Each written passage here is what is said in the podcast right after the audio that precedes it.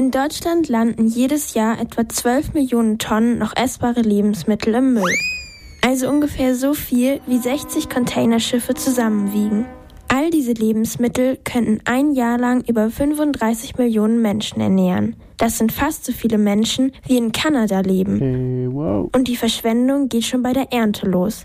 Anita Naders vom Kompetenzzentrum für Ernährung weiß, warum das so ist. Wenn Obst oder Gemüse nicht groß genug ist oder nicht richtig geformt ist, dann bleibt es äh, oft auf dem Acker liegen oder wird direkt entsorgt, weil es nur schwer verkäuflich ist.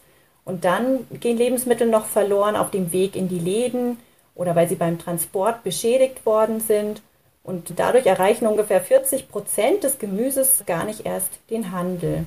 Im Durchschnitt landen also vier von zehn Äpfeln schon im Müll, bevor wir sie überhaupt kaufen konnten. Das fällt uns aber gar nicht auf.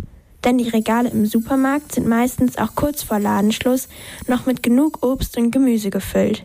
Dabei sind manche Lebensmittel am nächsten Tag nicht mehr frisch genug und werden deswegen weggeworfen. Was im Supermarkt in großem Stil passiert, passiert zu Hause oft im Kleinen. Sobald das Mindesthaltbarkeitsdatum überschritten ist, wandert das Produkt vom Kühlschrank in die Tonne. Aber das ist falsch. Das Mindesthaltbarkeitsdatum bedeutet was anderes. Das ist ein Hinweis, wie lange ein Produkt seine Eigenschaften wie Aussehen, Farbe und Geschmack behält. Das bedeutet aber nicht, dass das Lebensmittel nach Ablauf dieses Datums sofort schlecht ist. Ganz anders sieht es aus bei dem Verbrauchsdatum.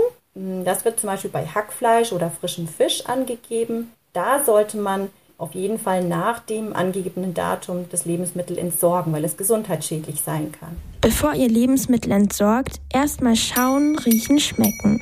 Und Anita Nadas kennt noch andere Möglichkeiten, wie wir weniger Lebensmittel verschwenden. Wenn das Obst ein bisschen braun ist, kann man es zu einem Smoothie verarbeiten oder könnte zum Beispiel aus einer braunen Banane noch ein Bananenbrot backen. Wichtig ist es auch, nur so viel auf den Teller zu nehmen, wie viel man auch wirklich schafft und aufessen kann. Denn was wir zu viel haben, haben andere zu wenig. Weltweit hat jedes vierte Kind nicht genug zu essen.